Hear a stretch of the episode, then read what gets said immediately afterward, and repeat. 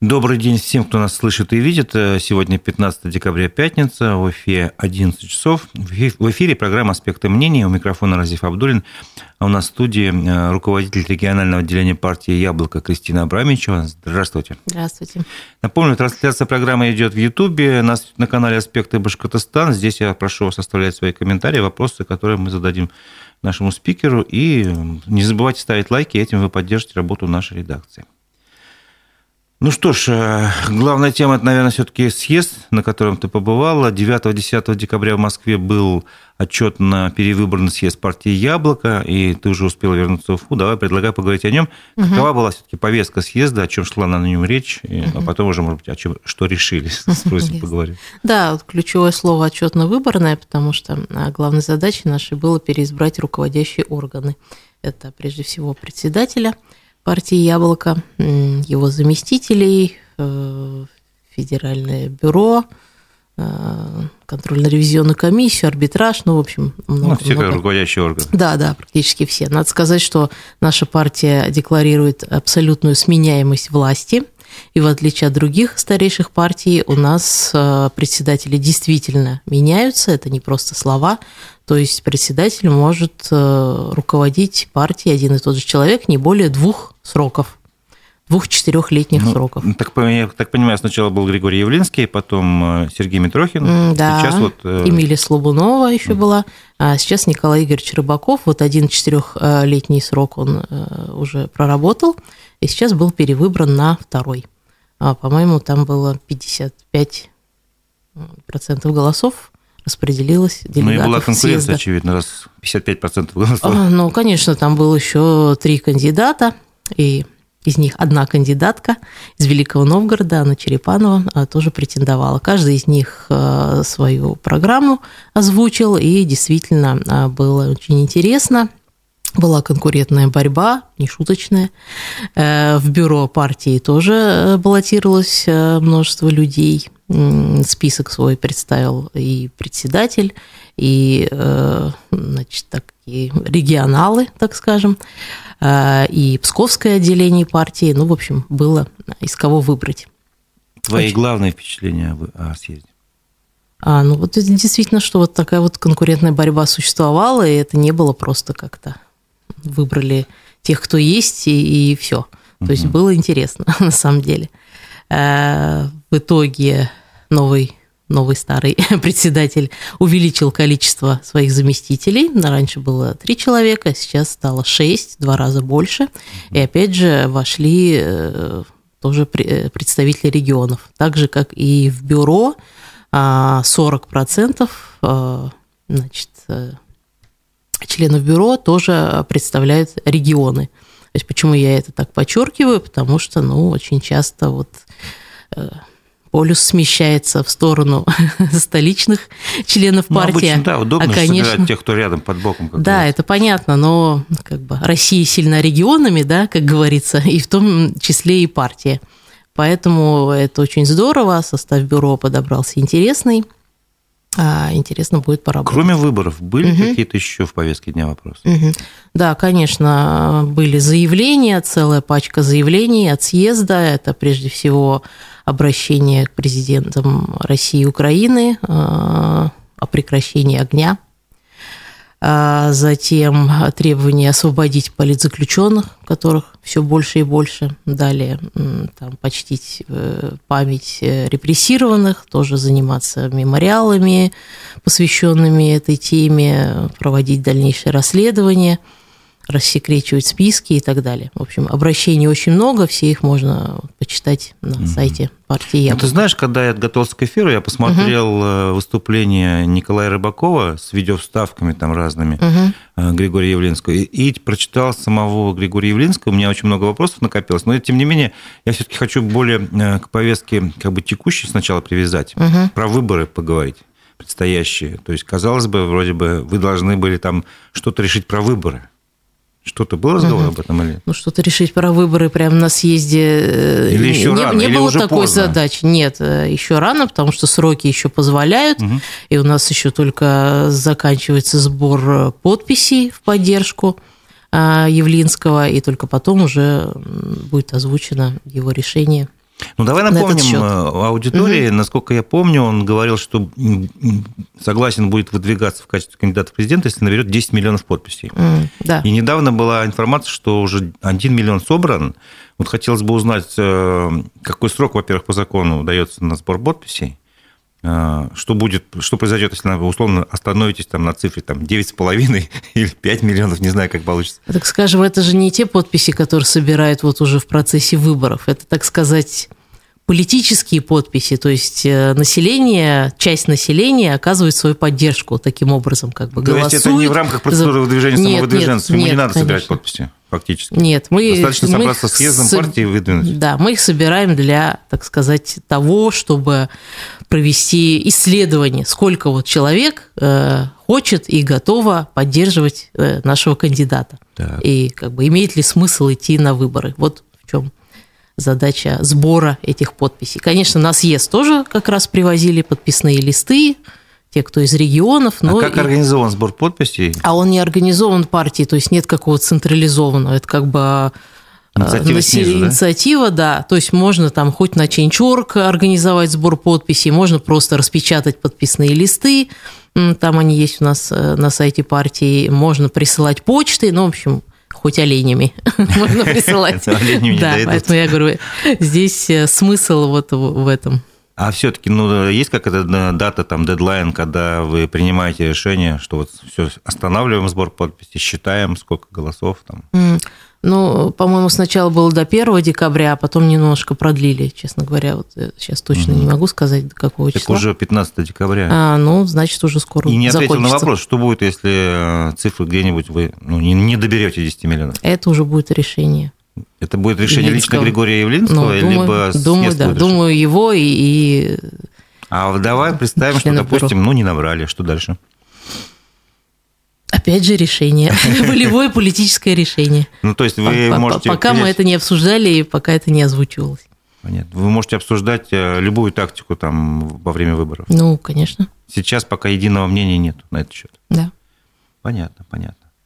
А, интересный момент, э, насколько я помню, за сколько времени до съезда Григория Явлинского пригласили в Кремль, где он имел личную аудиенцию с Владимиром Путиным. Рассказал ли он что-то делегатам съезда, помимо того, что уже прессе рассказывал, о содержании нет, беседы? Нет, нет, мы Или не, вообще у нас нет никаких привилегий в этом плане. Он нет. сразу сказал, что расскажет только, когда выйдет на пенсию. Все интересующие нас а подробности. Опять же, это только его решение. Мне кажется, он уже на пенсии. Понятно. Как он ну, главный, главный идеолог, лицо партии, да, как да, он может теперь, быть на пенсии. Теперь перейдем а, непосредственно к содержательной части, потому что я говорю, вот меня поразило выступ... А, он даже, наверное, то, что я прочитал, он наверняка говорил об этом на съезде Григорий Явлинский. Угу. Меня поразила его фраза, что мы должны стать партией власти. Вот, э, как бы мы должны как бы коренным образом поменять свое поведение но, угу. получается, в нашей действительности. И в то же время сейчас нет ясности, кто будет кандидатом от яблока на президентских выборах. Как это объяснить? Как бороться за власть, не участвуя в выборах фактически? А, нам бы очень хотелось выставить своего кандидата, на самом деле. Многие члены партии явно в своих выступлениях э, высказывали это пожелание. Дискуссия о том, какой должна а, стать партии «Яблоко», они ведутся постоянно. У нас партия демократическая, у каждого свое мнение. То ли э, это должна быть э, кадровая э, так называемая партия, то есть как бы мы ну, представляем поясни, интересы меньшинства, можно сказать, то есть какой-то образованной части городских жителей, чаще всего с одним или двумя образованиями, больше из такой вот университетской, преподавательской среды, то есть интеллектуалы – старые либералы, которые еще э, с 90-х годов да, находятся в партии или начали голосовать за нее, вот как я, как, когда получила право участвовать в выборах, я с 18 лет э, голосовала за яблоко. А, вот такая часть населения, э, которое нас обычно поддерживает. Либо мы должны стать партией масс, более массовой и представлять какие-то, может быть, не знаю, расширенные интересы ну, то есть партии власти. Ну, вопрос, даже если мы захотим, сможем ли мы стать такой партией? Ну, партия Возникает власти, вопрос. партия меньшинства, наверное, скорее всего, не сможет стать или нет? Ну, В моем представлении, наверное, да. Но опять же, есть старшие товарищи, которые имеют больший опыт в политике. И То есть во время большевики тоже были идеолог... меньшинством, по идее. Вот именно. Опять же, в истории бывали разные исходы, да, и раз э, основатель нашей партии движется в эту сторону, значит, у него есть какие-то основания полагать, что это возможно. Угу. Ну, вы сами лично к какому выводу пришли? То есть, э, что будете менять здесь, в Башкирии? Здесь в Башкирии Или я вот, э, будет так, как и раньше? Нет, конечно, это даже не от нас зависит. То есть партия меняется в связи с переменами в обществе, со временем, с политическим курсом. То есть э, сейчас, когда, например, многие общественные организации независимые практически уничтожены, и правозащитные в том числе. Наша партия берет на себя вот эти функции, а, защищать права граждан, права дискриминируемых групп, а, права женщин, то есть э, по-прежнему мы ведем эту деятельность и, можно сказать, замещаем все вот эти вот независимые некоммерческие организации, которые э, до этого времени успешно работали. А, вот, поэтому я думаю, наше отделение и другие региональные, они будут только расширяться. Это действительно так, что все больше народу записывается к нам в сторонники. Где-то год, два, три идет этот процесс, и действительно наблюдается такое омоложение э, партии, то есть э, в силу естественных причин, в силу возраста. Те либералы, которые с 90-х вместе с партией, ну, они уже пенсионного возраста, и поэтому вот и много новых председателей молодых, э, вот среднего возраста, как я, появилось по всей стране. Также открываются новые отделения, даже очень малочисленные, тем не менее, они очень бойкие и хорошо работают. Вот в Калининграде, хочу отметить, отделение, там всего 17 человек но они очень активные. Там, в Якутии, по-моему, 7 человек в отделении. Но там тоже очень молодой э, боевой председатель. Так что вот все это не может не радовать. У нас вот Альберт Агирович Хусаинов, э, экс-председатель, которого я сменила на этом посту недавно, умер буквально за три дня до съезда. А поэтому э, вот обновление и расширение людей, количество людей, оно происходит само по себе. Может быть, мы и станем очень даже массовой партией власти. У меня еще момент такой заинтересовал, когда э, выступал ваш нынешний предыдущий лидер, получается, пока, ну, как бы Николай Рыбаков, угу. вот, он приводил высказывания Григория Явлинского в разные годы э, нашей современной новейшей истории политической, в том числе в 95 году меня поразила цитата, э, когда он, я могу процитировать, угу, я записал давайте. специально, сказал, мы сегодня провели реформы таким образом, что Россия может криминальным может стать криминальным олигархическим корпоративным государством, в котором все будут решать несколько монополий. Мы создали предпосылки для того, чтобы Россия стала очень опасным государством как для своих граждан, так и для своих соседей. И, и 95 год, да. с 2023 мы все можем сравнить Конечно, слова, это все, поражает на самом это деле. Меня это очень... очень здорово, что вот такие документальные вставки из хроник и интервью Явлинского сопровождали вот э, выступление Николая Игоревича, который как раз э, выступал на тему э, развилки альтернативы и так далее. То есть в каких местах, условно говоря, мы повернули не туда и к чему это все привело. И действительно, память же у людей короткая, и когда начинаются вот эти инвективы, где вы были 8 лет, где вы были 20 лет, а, очень полезно вернуться таким образом вот к этим цитатам и показать, что вот 20 лет мы уже говорили, к чему это все приведет и куда надо идти. Вот не была принята... Да, там много было других выступлений, просто не буду приводить, я думаю, кто заинтересован... Ну вот это может... самое такое такой, да, действительно, Может посмотреть. поражающее воображение фраза. Э, и ведь и, и действительно Коммен... Все так и произошло. Комментарий наши, от нашей аудитории э, под ником «Наше время» пишет «Российская угу. объединенная демократическая партия «Яблоко», зарегистрирована российская политическая партия левоцентристского, левоцентристского толка. О каких либералах вы ведете речь? Ну, давайте уточним термины, наверное. Что такое либерал, что такое левоцентристский толк. И на самом деле «Яблоко» является вот такой, как э, наш ну, слушатель пишет как бы народ в целом, он не разбирается в таких тонкостях. На самом деле, как бы сначала называлось демократы, теперь либералы, но это понятно, какая-то своего рода оппозиция в действующей власти. Оппозиция, естественно, э, в рамках закона. А, просто Но вы не в, в 90-е это называл, э, и нас называли демократами, а теперь называют либералами, либералами да. Это просто другие Если... так называют, а вы сами себя так не считаете. Мы называем либералами. Понятно. Ну, то есть за, за права и свободу человека. Ну, если да. в, в общем понимании Конечно. об этом говорить. Так, хорошо. А, вопрос спрашивают. Является ли Зульфия Гасина членом партии? Не знаю, можете ответить? Э, нет, не является. Видимо, сторонником была в свое время или нет? Э, она вступала на какое-то время и даже баллотировалась на пост главы республики на прошлых выборах, а, но потом она по собственному желанию вышла из партии.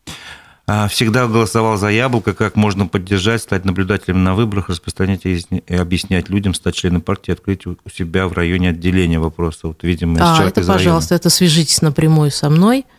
Э, ну, мои телефоны везде есть. Ну, ну, то есть в, сети, в сетях можно. Загуглите да, конечно. Ну, у нас Кристина вот, Абрамовичева. Конечно, да, и звоните напрямую мне. Но у нас по реформе партии в последнее время не принимают партию сразу. То есть у нас есть двухлетний испытательный срок. То есть сначала мы принимаем сторонники, но процедура та же самая. Человек пишет заявление, является сторонником, э, может полное принимать участие в работе партии, но за исключением того, что он не может голосовать, не может там попасть в бюро, какой-то пост занять и так далее. А вот вся остальная деятельность – это наблюдение, э, помощь э, на выборах, э, социально-благотворительные проекты, которых у нас много.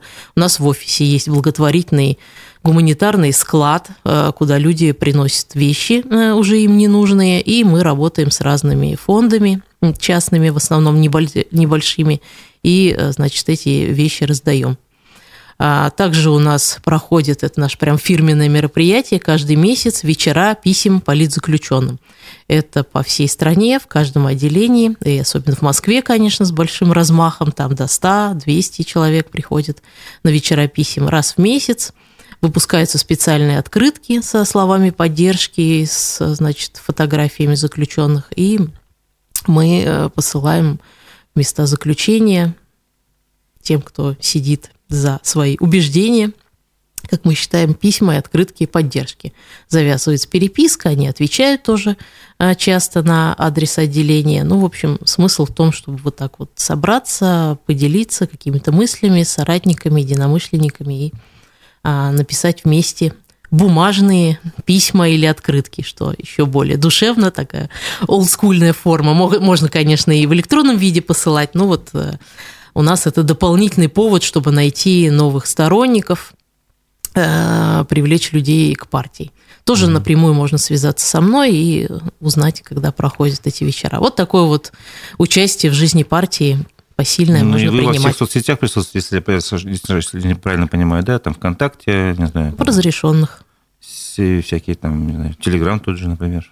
Да, конечно. А, поговорим еще о съезде. Насколько я понимаю, Григорий Явлинский там э, проговорил некоторые важные моменты. И в случае, если удастся собрать э, то количество подписей, и там он станет кандидатом, он даже проговорил какие-то ну, как бы элементы программы своей, да, президентской.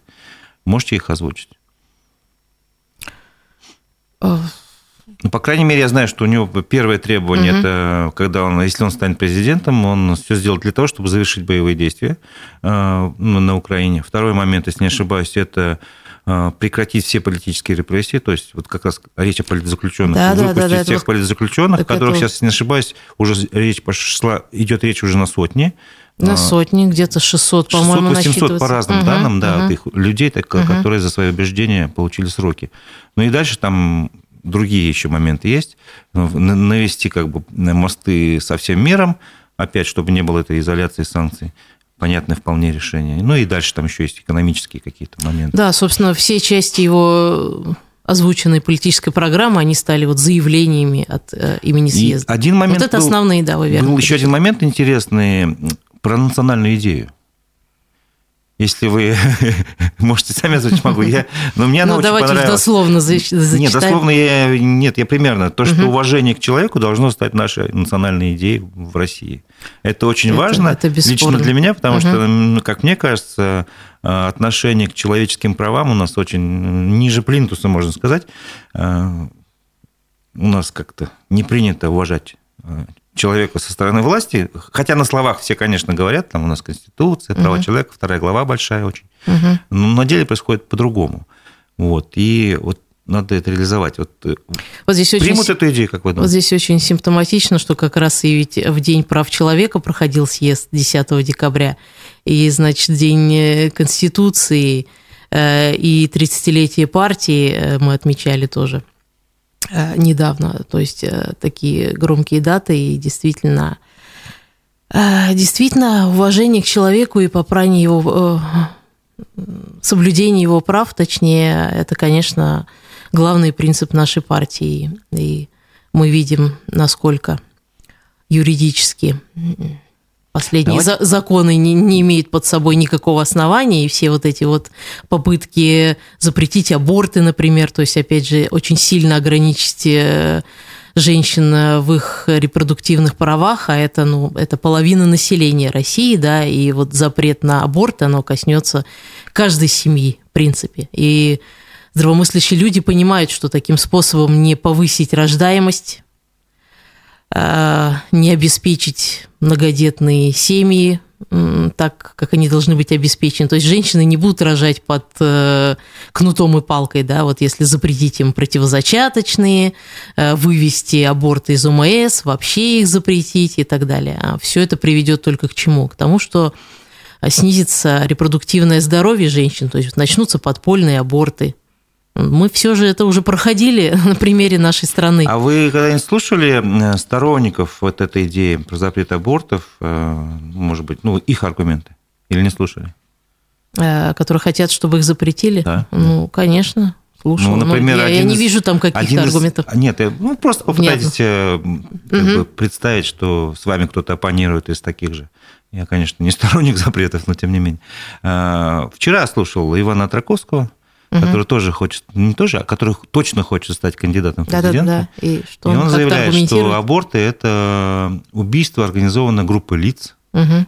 А, то есть, ну, типа, вот зародыш – это уже младенец. Угу. То есть, это организованное убийство, в котором участвует все население страны, и вот запрет абортов как раз поможет э, тому, чтобы люди в этом убийстве не участвовали. Вот, пожалуйста, можете контр какой-то аргумент? Человек становится человеком, когда у него появляется сознание. Да? Зародыш не является человеком до определенного срока. И дальше этого срока аборт и так запрещен. То есть он запрещен только, то есть он разрешен только до того момента, когда человек еще не обладает сознанием, волей и так далее. То есть нельзя его рассматривать как, э, значит,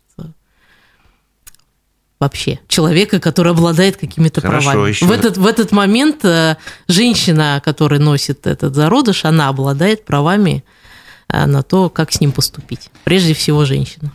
Другой аргумент. Да. Рождение человека на свет – это дар Божий, а тот, кто противник этого, он, значит, сатанист. И экстремист, наверное, да? Нет, сатанист, сатанист. А, просто сатанист, скромно, да? да? да. Ладно. Тем более, недавно, по-моему, православная церковь предложила принять закон о борьбе с сатанистами как раз в, вот, вот в рамках вот этой борьбы Ну, здесь невозможно аргументировать, потому что мы здесь из э, юриспруденции, из законов светского государства переходим к религиозной морали, а нельзя с точки зрения вот религиозной морали и переходить, в общем, туда-сюда, когда выгодно мы как по религии рассуждаем, когда невыгодно еще как-то. Ну, мы светское государство, прежде всего. Не будем забывать. Представители разных религий могут по-разному относиться вы должны к этому. эти аргументы, потому что, я думаю, сторонники есть и той, и другой точки зрения. Угу как у любой идеи. Вопрос от наших слушателей. Сейчас, сейчас, минутку. А я все время вот напоминаю, что наши мамы и бабушки делали множество абортов. Может быть, они не говорят об этом, может быть, в семье не знают, но получается, все наши предки, они убийцы, по сути, да, потому что ну, средств ну, контрацепции вот было мало, угу. правильно, они были либо вообще недоступные в советское время, либо ими не пользовались, э, сексуальное просвещение было на низком уровне, и часто единственным способом контролировать рождаемость был действительно аборт. То есть, э, если взять вот человека среднего возраста, как я, и э, наших мам и бабушек, они все, практически все делали аборт и не один, подрывая свое здоровье.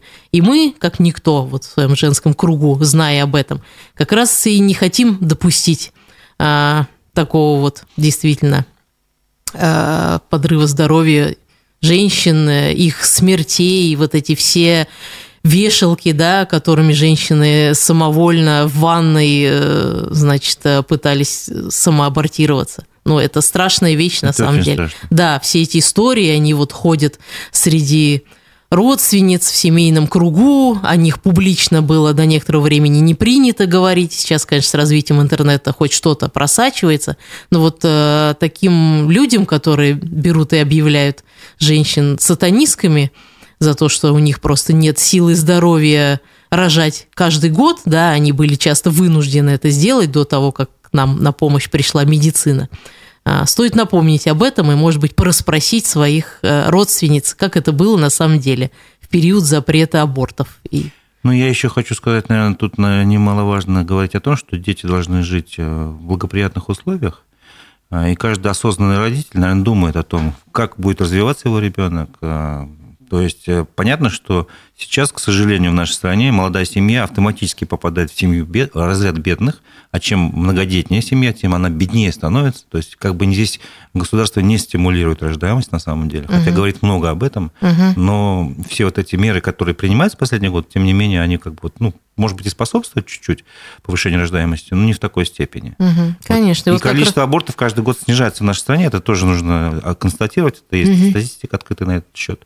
И вот как раз гендерная фракция нашей партии тоже э, собирается, значит, э, заявление выдать о, о том, что неправомерно а, неправомерен за, за, запрет абортов. Ну, не только гендерная фракция, и вся партия это обсуждалась на бюро, и думаю, будет это публично оглашено в скором времени. Но еще один беспрецедентный дискриминирующий закон – это, конечно, иск Минюста – с требованием признать некую международную организацию экстремистской, что тоже ставит под удар не только активистов, но и самих представителей сообщества.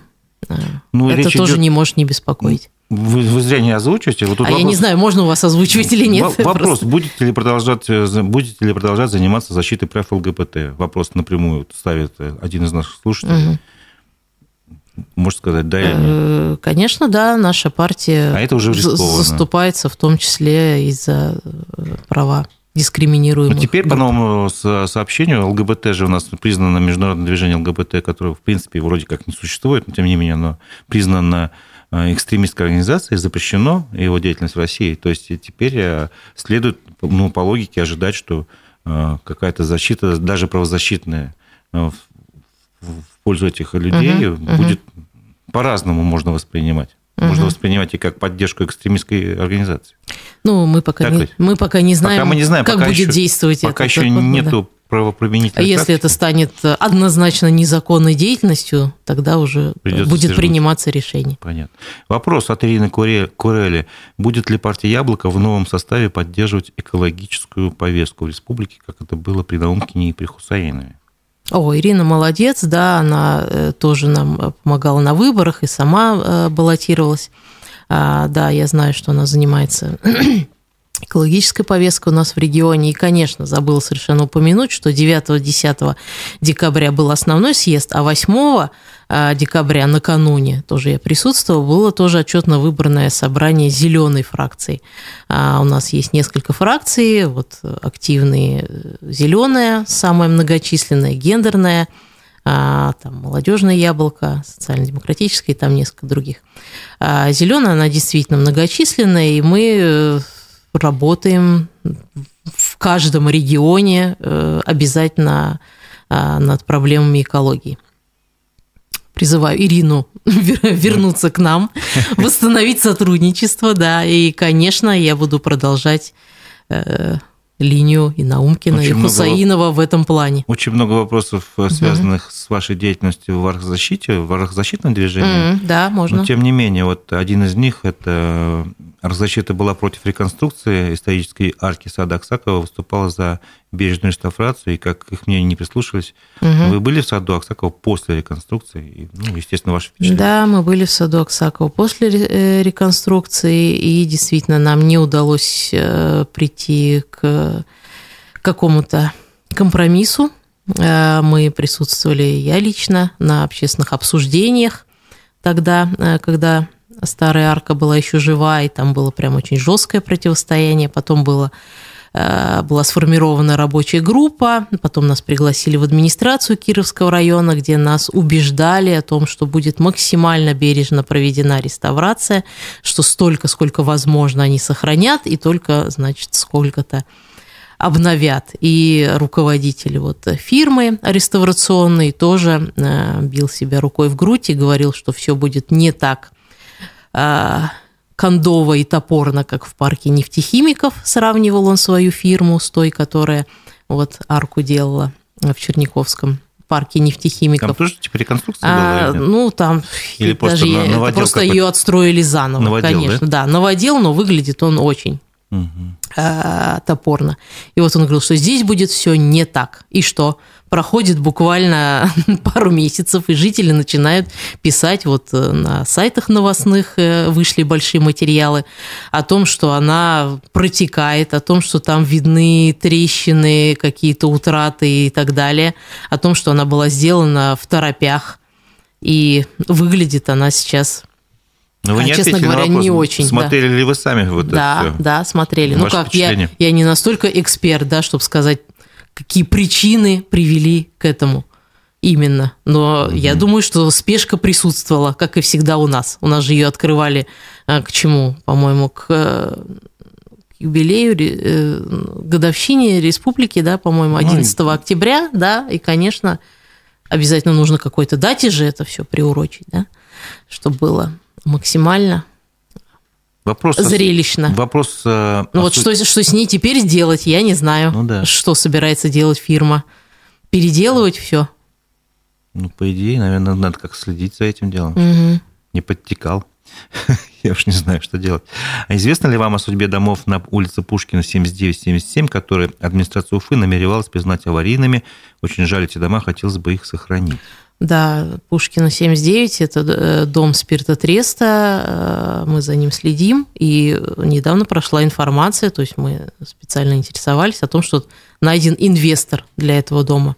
Сносить его не будут, но в любом случае он, э, памятник, находится в реестре, Конечно, можно его спешно, опять же, признать аварийным и вывести из реестра, а, но пока вроде бы таких планов нет. Мы, конечно, никогда не расслабляемся, потому что знаем, что сегодня таких планов ну, да, нет, а завтра они уже могут быть, да. А, поэтому не расслабляемся и следим. Но, по крайней мере, было обещано, что инвестор приведет его в порядок и, в общем-то, что он хочет этот дом забрать. Альбина спрашивает, как вы относитесь к тому, что в центре Уфы вырубается тысячи деревьев? Я не знаю, конечно, насчет тысяч, угу. но тем не менее такой вопрос. И не только вырубается, но почему-то у оставшихся деревьев вырубили все нижние ветки. Угу. Кто виноват и что делать? Угу. Такой российский да, вопрос. конечно, извечный. Я отрицательно отношусь, я недавно написала прямо у себя в сетях большой материал по этому поводу. Мы, я там вспоминала о том, как э, хотели вырубить более ста э, старейших, э, значит, лип на Советской площади, и как тогда э, градозащитники, активисты обратились к дендрологу э, Кулагину и создали вот такой вот конфликт экспертиз. Он провел свою независимую экспертизу, осмотрел каждое дерево и выяснил, что как минимум 50 из этих намеченных казни лип несчастных, они находятся в полном порядке. После этого мы просто утеряли доверие к таким вот заявлениям о том, что мы заботимся о вас. Эта арка упадет вам на голову рано или поздно. Эти деревья тоже упадут вам на голову или на машины и так далее и тому подобное. Но не может быть, чтобы разом сотни деревьев в городе стали аварийными. Одномоментно. Да, и возникает вопрос, где вы были 8 лет? Почему же вы раньше их постепенно, значит, не не выкорчевывали. Почему именно сейчас и разом? И совершенно не советуюсь ни с значит, надзорными органами, ни с никаких общественных обсуждений тоже не было проведено. То есть исторический центр действительно в одночасье оказался изуродован и непонятно, с какой целью это было сделано. А у вас есть версия, почему такое происходит? Ну... Освоение средств? Наверное, готовимся к юбилею города. Это, наверное, такая своеобразная подготовка. Только в чем она состоит, непонятно. О том, что центр лысым оставить совершенно без зеленого убранства. Хотя мы всегда входили в тройку самых зеленых городов СССР. Напомню, или в тройку, или в пятерку. Ну, в общем, были одним из самых. Сейчас не знаю уж, на каком мы находимся месте. А, но и жители же тоже не дурачки, да? Хорошо, допустим, мы не эксперты, мы не можем так на глаз определить, Конечно. аварийное дерево или нет, допустим. Но все равно, я говорю, доверие утраченное, и мы более чем уверены, что половина там в прекрасном, нормальном состоянии, годном. Но еще и жители видят, как потом э, сажаются деревья на месте этого. Спроси у любого чиновника, он скажет, мы посадим вам крупномеры на этом месте, все будет в порядке, будут новые свежие деревья. А потом жители видят, как сажают эти крупномеры. То есть их сажают в любое время года, когда им вздумается, с нарушением э, полным, значит, вот этих вот э, циклов, когда и как их нужно сажать. Их закатывают вот в бетон, оставляют слишком мало места в этих вот квадратах, да, э, на мостовой. Их не поливают. Вот зайдите в любой двор, вы увидите там множество каких-то засохших елок, э, каких-то саженцев, которые в итоге так и не прижились, потому что вот были нарушения правил их посадки. И точно так же здесь. Те, которые выживут после такого варварского отношения к саженцам, э, они будут расти десятки лет, да, прежде чем дадут какую-то приличную густую крону, а чтобы можно было укрыться в летний период. Сейчас практически каждое лето у нас патологическая жара – по месяцу и больше. Я вот когда хожу с экскурсиями, я же экскурсовод, и вот на тех улицах, где раньше было приятное тенистое место, прежде всего коммунистическое, Мустая Карима, ну то есть самые вот такие маршруты, там же просто невозможно находиться. Я там чуть сознание не теряю на этой абсолютно голом, жарком асфальте, когда там проходишь. Ведь даже э, деревья они дают не только тени, они просто даже э, уменьшают температуру, увеличивают вот э, комфорт для жителей, и там не так жарко становится в любом случае, они вот эту жару оттягивают. Когда эти несчастные хилые саженцы дойдут э, до такого состояния, чтобы какую-то тень давать, это еще десятки лет, и не все до этого доживут. А вы не исследовали вопрос, кто должен заниматься ухаживанием, уходом за деревьями, за, за, за новыми саженцами? Ну, горзеленхоз, конечно. Горзеленхоз – огромная организация, целая это корпорация. Это вручную ведь надо каждое Которая находится да, в, в районе Южного автовокзала. А Зеленхоз, он подвластен администрации города Уфы. Понятно. Вернемся к политическим э, новостям. Вчера прошло, э, прошла прямая линия, совмещенная с пресс-конференцией Владимира Владимировича Путина. Следили за ней? Нет? Не, не смотрели? Так, краем глаза. Ну вот э, меня заинтересовал самый первый вопрос, когда ведущие спросили э, Владимира Путина про его приоритеты, э, поскольку он заявил о желании баллотироваться, о решении даже баллотироваться кандидатом на пост президента России, он ответил суверенитет. Вот, а вы как думаете, скажем, есть какая-то альтернатива Путину на этих выборах или нет? Если она вообще?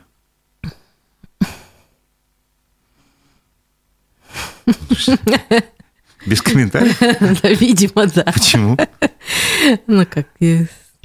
Несмотря ни на что, конечно, партии, которые считают себя партиями, должны участвовать в политической борьбе конечно, все будут выставлять своих кандидатов по возможности. Те, кто смогут, соберет подписи, Не, ну пройдет ясно, все ясно, необходимые есть же кандидатуры. Партии, там КПРФ, ЛДПР, которые наверняка выдвинут. Это уж как бы что говорить. Наверняка выдвинут. Возможно, да. и ну, вот я говорю, все старейшие они выдвинут. Да. Непременно. Про яблоко потом. вопрос, так понимаю, пока открытый. Ну, по всем пока открытый у нас то а как вы относитесь к тем, кто заявил о своем желании выдвинуться самовыдвиженцем? Вот я говорю, имею в виду Борис ну, Надеждина и Екатерина Дунцова. Это интересно. Мы будем с, интересом следить за их продвижением. Есть Но вариант, что... Есть ощущение, что множество людей действительно готовы проголосовать либо за одного, либо за другого. Есть э, вариант такой, что Яблоко будет поддерживать кого-то из них, если, допустим, ну, Григорий Явлинский откажется выдвигаться. Mm. Чисто ну, ну это рассуждаем. вряд ли, как бы вот так вот целенаправленно, что все, яблоко заявит, голосуйте все за того или иного кандидата. Вряд ли, да? Э, вряд ли, но думаю, а можете... выбор каждого и действительно можете, кандидаты могут быть интересны. Можете объяснить, угу. какую, скажем, сейчас все обсуждают, ну, многие обсуждают, кто интересуется этой темой, про выборы, как вы планируете вообще тактику какую-то построить, понимая, что наверняка действующий глава государства наберет там свои 80%, как говорят, там такая задача поставлена. Что вы рекомендуете делать своим сторонникам? Или вы еще эту, эту тему не обсуждали и не выработали тактику? Нет, ну как можно выработать тактику, если мы еще не знаем, какие будут кандидаты, ну, в том один, числе один уже известен. Партии. Один уже известен. Есть как минимум один несколько... главный. Да, я понимаю, нет. Есть как минимум несколько вариантов, э, не знаю, поведения э, любой там, любого человека на выборах, скажем так. Отпустимся до, до такого уровня как предложил Алексей Навальный, который признан экстремистом и террористом, голосовать за любого, кроме Владимира а, Владимировича вот это. Раз. К этому клонить. Второй. Ага. Не ходить вообще на выборы. Угу. Был такой раньше тоже бойкот, я, насколько я понимаю, был. Да, бывали да. такие случаи. Угу. Третий вариант. Прийти ровно в полдень тем, кто против Владимира Путина, угу. и как бы там показать многочисленность этих людей, что есть у вас, вас много, вы на самом деле не одни. Те, угу. кто так думает, кто, кто не, не, не считает, э, что Владимир Путин достоин оставаться угу. президентом на пятый срок. А вот. Не ошибаюсь, на пятый? На пятый, да. Все сбились со счета уже. И есть вариант, э, некоторые предлагают, прийти за 10 минут до закрытия участка, чтобы угу. проверить, что ваш голос как бы угу. не украли. Вот, угу. вот как минимум 4 версии. Вам что ближе угу. по душе? Но я не знаю, в как... Э, имеет ли действительно значение, в какое время прийти, но я совершенно точно знаю и всех агитирую за то, чтобы действительно в выборах участвовать, несмотря ни на что. Я понимаю, что у многих разочарование, многих чувство фрустрации, многие чувствуют, что это бесполезно. Но чтобы голос действительно не был украден, придите в любое время. За 10 минут, либо с утра. Обязательно проверьте поставьте подпись, э, посмотрите, нет ли чьих-то чужих подписей под данными там вас, вашей семьи, ваших соседей. Если есть, обязательно пишите жалобу, идите в гражданские наблюдатели. Э, мы, партия «Яблоко», с удовольствием выдадим э, такие направления, чтобы в рамках значит, закона можно было осуществлять этот контроль. И у нас действительно в Башкирии довольно есть такая активная группа а, наблюдателей, которые, несмотря на все это, все-таки каждые выборы следят за тем, чтобы наши голоса не украли. А, в любом случае идти на выборы надо. Это вот и моя позиция, как, как бы мы не были фрустрированы. А, то есть я правильно понимаю, что э, партия «Яблоко» будет вести наблюдение на предстоящих мартовских будет, выборах? Будет, да, конечно. И э, «Яблоко» совершенно ясно и четко заявляет о том, что вот призывы к таким каким-то техническим голосованиям, то есть э, за кого угодно, только не за Путина, это, конечно, только вредит, это нивелирует, это обесценивает работу всех партий. То есть у человека должна быть ясная позиция. Хорошо, если он э, не за действующего президента, не за Путина, значит, он поддерживает э, кандидата и программу партии, от которой он баллотируется. ему как бы не все равно должно быть, в принципе, да, проголосовать ли за коммуниста, либо за ЛДПРовца, либо за яблочника, потому что у всех разные программы и разные пути. А голосовать за кого угодно, как бы, не знаю, на, лишь на лишь зло маме уши отморожу, но это какая-то детская инфантильная позиция, и это а, просто а, нас превращает в баранов каких-то, действительно, которые идут и как-то технически голосуют. Все-таки должна какая-то осознанная гражданская позиция быть, да? Ну, то есть включите голову, посмотрите, кто из кандидатов вам больше ну, подходит. Ну, хотя бы поверхностно изучите программу партий. Ну, это же возможно, тем более а если они не все будет того человека, давно. который мне не, не нравится, ну, как бы, mm? никакая партия мне не подходит, условно говоря. Не представлена она. Ну, да, в этом так случае? люди спрашивают, что делать. Ну, там есть... Э, раньше была графа против всех, да, теперь всегда есть возможность э, вы выразить свою позицию иным образом. Да. да. да. Но, лично, лично я, например, прихожу, когда не вижу своих кандидатов, я просто всех вычеркиваю, пишу, там нет моих кандидатов, угу. фотографирую это себе на память оставляю, потом контролирую, мой голос украли или нет, выясняется, угу. что украли, да, как бы вот моя работа на этом сделана, я, я честно выполнил угу. свой долг, и понял, что меня обманули, угу. мой голос украли, и как бы дальше живу с этим. Ну да, есть и такой способ. Ну, по крайней мере, вы хоть и испортили бюллетень, но все равно каким-то образом а, свою гражданскую позицию выразили. Это лучше, чем ну, просто не прийти. Как вы думаете, можно ли сейчас успеть там, постараться внедрить э, такую практику, как э, во время выборов фиксировать итоги выборов? То есть крупно снимать бюллетени, на камеру, потом это выкладывать в открытый доступ, чтобы любой человек, гражданин России, мог посчитать на своем участке, сколько голосов было за, сколько против, чтобы это не было э, в темную как бы игра, а ну, не. Несмотря на то, что да, государство постоянно декларирует о том, что процедура выборов сейчас максимально прозрачная, там были интерактивные включения с участков. Вот э, в 2021 году на выборах в Госдуму, там как раз мы прямо в офисе подключались к разным участкам, а, была такая возможность. А, и, и смотрели, что там происходит. Это еще помимо наблюдателей, которые были на местах. Затем мы ездили, мы вызывали там полицию на тех участках, где э, были нарушения, а, о которых нам сообщали наши наблюдатели. Мы там э, воевали как только могли. Мало того, после самих выборов мы подали сколько-то исков в суды э, по поводу нарушений и в этих судах, и значит, я тоже участвовала в нескольких. А нам просто не разрешили присовокупить к иску видеозаписи от наших наблюдателей – Э, в качестве улик, а без них как мы что докажем. Но формальный был повод о том, что мы не знаем, как, когда, кем была осуществля... осуществлена эта запись, не отлучался ли человек э, куда-то, чтобы там смонтировать или заменить. Ну, в общем, как улики это просто не приняли. А то, что снималось на участках, ну, там не зафиксировано. Этих нарушений, естественно, там тоже можно снимать. Ну, я напомню историю, которая прогремела на... Угу. Достаточно стала известной в свое время.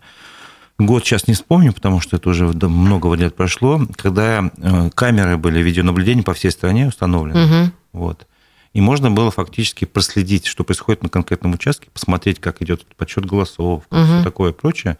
Вот. И группа активистов, э, в том числе Станислав Чаченко, Уфимец, поехал в Москву, угу. И добился, чтобы ему выдали копию, значит, видеозаписи из Демы, в Демском районе. Угу. И обнаружил интересную картину на одной из видеозаписей.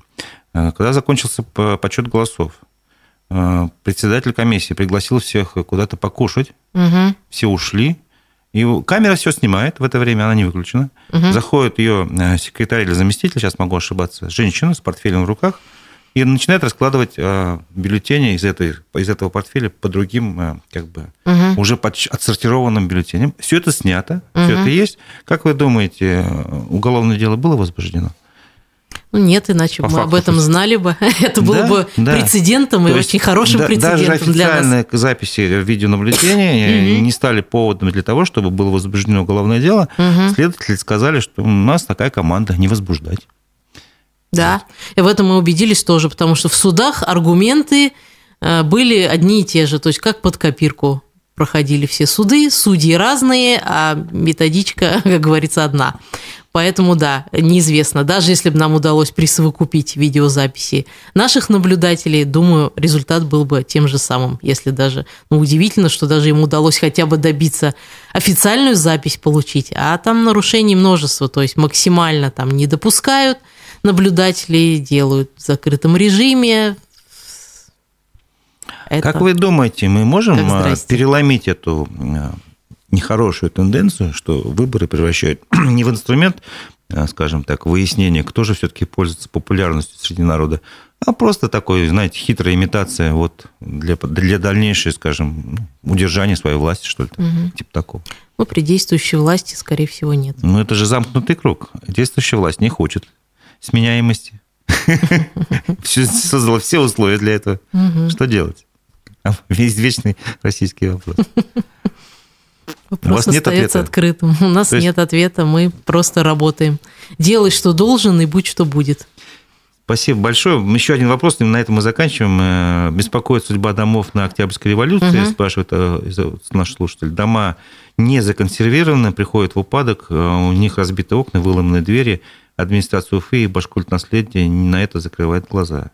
Это просто, видимо, да, это, это, это верно. Я тут ничего не могу противопоставить. И опять же, и они сами не делают, и как бы нам не дают. То есть, если памятник находится в реестре, просто общественность же не может с ним что-то делать. Это противозаконно, в том числе даже и законсервировать.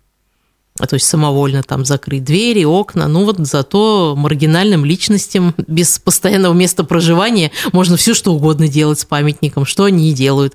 Заходят внутрь, поселяются там, а потом возникают пожары. И мы ну, никак не можем повлиять То на есть, органы охраны, хотя мы и писали, и обращались, и просили, что, может, хотя бы мы э, какой-то какой общественный контроль осуществим, может быть, мы поставим видеокамеры, и нам даже спонсоры предлагали это сделать э, за их счет. Опять же, здесь нужно разрешение от, э, по-моему, горсвета на это дело. И, и все. Все это, все усилия пока Бюро- бюрократическая машина сама не работает и другим не дает. Ну, да. Я к такому выводу прихожу. А что-то на какой-то негативной ноте мы заканчиваем наш репортаж. Вы можете внести немножко света, э, скажем так, поздравить всех с наступающим Новым годом которым, конечно, еще не очень скоро, но тем не менее осталось всего 15 ну, как не дней. скоро, очень скоро. 15 дней, так что... Да, поздравляю наших слушателей. И все-таки э, предлагаю сохранять э, оптимизм и оставаться гражданским, политическим и общественным активистом, как э, делаем мы, э, выражать свою позицию, разумеется, не подставляя себя под удар, не рискуя лишний раз в рамках закона обязательно на свою позицию озвучивать, оставаться такими же активными, но и приходить в наше региональное отделение э, партии «Яблоко», чтобы работать вместе. Спасибо большое. У нас в гостях была руководитель регионального отделения партии «Яблоко» Кристина Абрамичева. У микрофона был Разиф Абдулин. А совсем скоро, через несколько минут, у нас э, состоится программа «Аспекты городской среды». Э, ведущий Дмитрий Колпаков и эксперт Олег Арифьев поговорят на темы городской жизни, что происходит в Уфе. Я думаю, это тоже будет очень интересно. Так что э, не забывайте, включайте наш канал на YouTube «Аспекты Башкортостан». Участвуйте в программе, не забывайте ставить лайки. Это поддержит работу нашей редакции. На этом мы с вами прощаемся. Спасибо, Кристина. Спасибо. Всего доброго. До свидания.